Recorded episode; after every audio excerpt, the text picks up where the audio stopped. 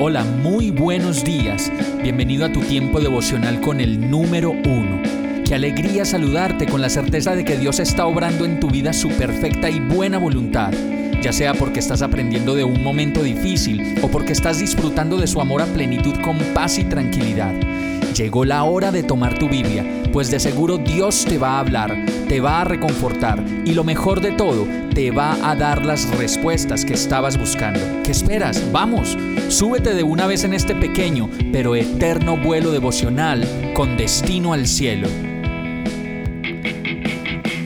Y en la lista de materiales para construir una casa para Dios, el mensaje de hoy se llama entendimiento.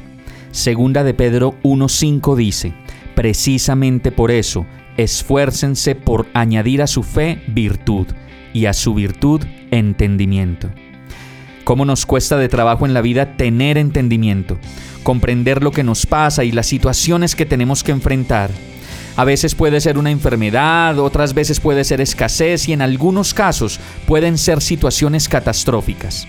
Indistintamente de lo que vivamos, en la mayoría de, de las casas nos hace mucha falta el entendimiento y es porque a nuestra mente no llega mucha información que nos permita discernir lo bueno de lo malo, o porque lo único que tenemos como información es realmente muy superfluo o vacío y en los momentos más difíciles no nos sirve eso que sabemos para solucionar los problemas de la vida.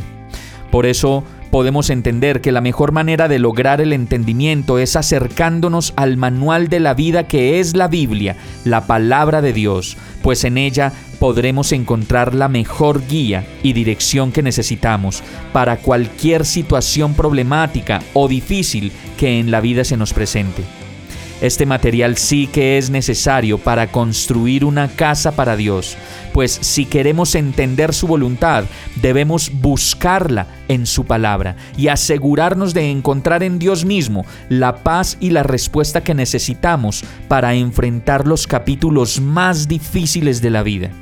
Si no tenemos entendimiento, no vamos a poder construir una casa para Dios, pues en Jeremías 4:22 dice, mi pueblo es necio, no me conoce, son hijos insensatos que no tienen entendimiento, son hábiles para hacer el mal, no saben hacer el bien. Si crees que no tienes entendimiento, solamente hay que pedírselo a Dios y Él te lo dará. Señor, dame entendimiento para vivir una vida que te agrade. Enamórame de ti, enséñame tu palabra. Quiero conocerte cada día más y ser la persona que tú quieres que yo sea. Hemos llegado al final de este tiempo con el número uno.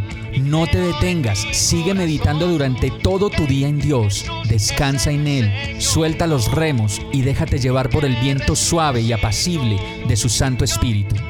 Solo compártelo con quien lo necesite y ames. Hoy, de la mano de Dios, todo será un gran día. Para más información visita nuestra página www.iglesiabierta.com o llámanos al 313-334-0116.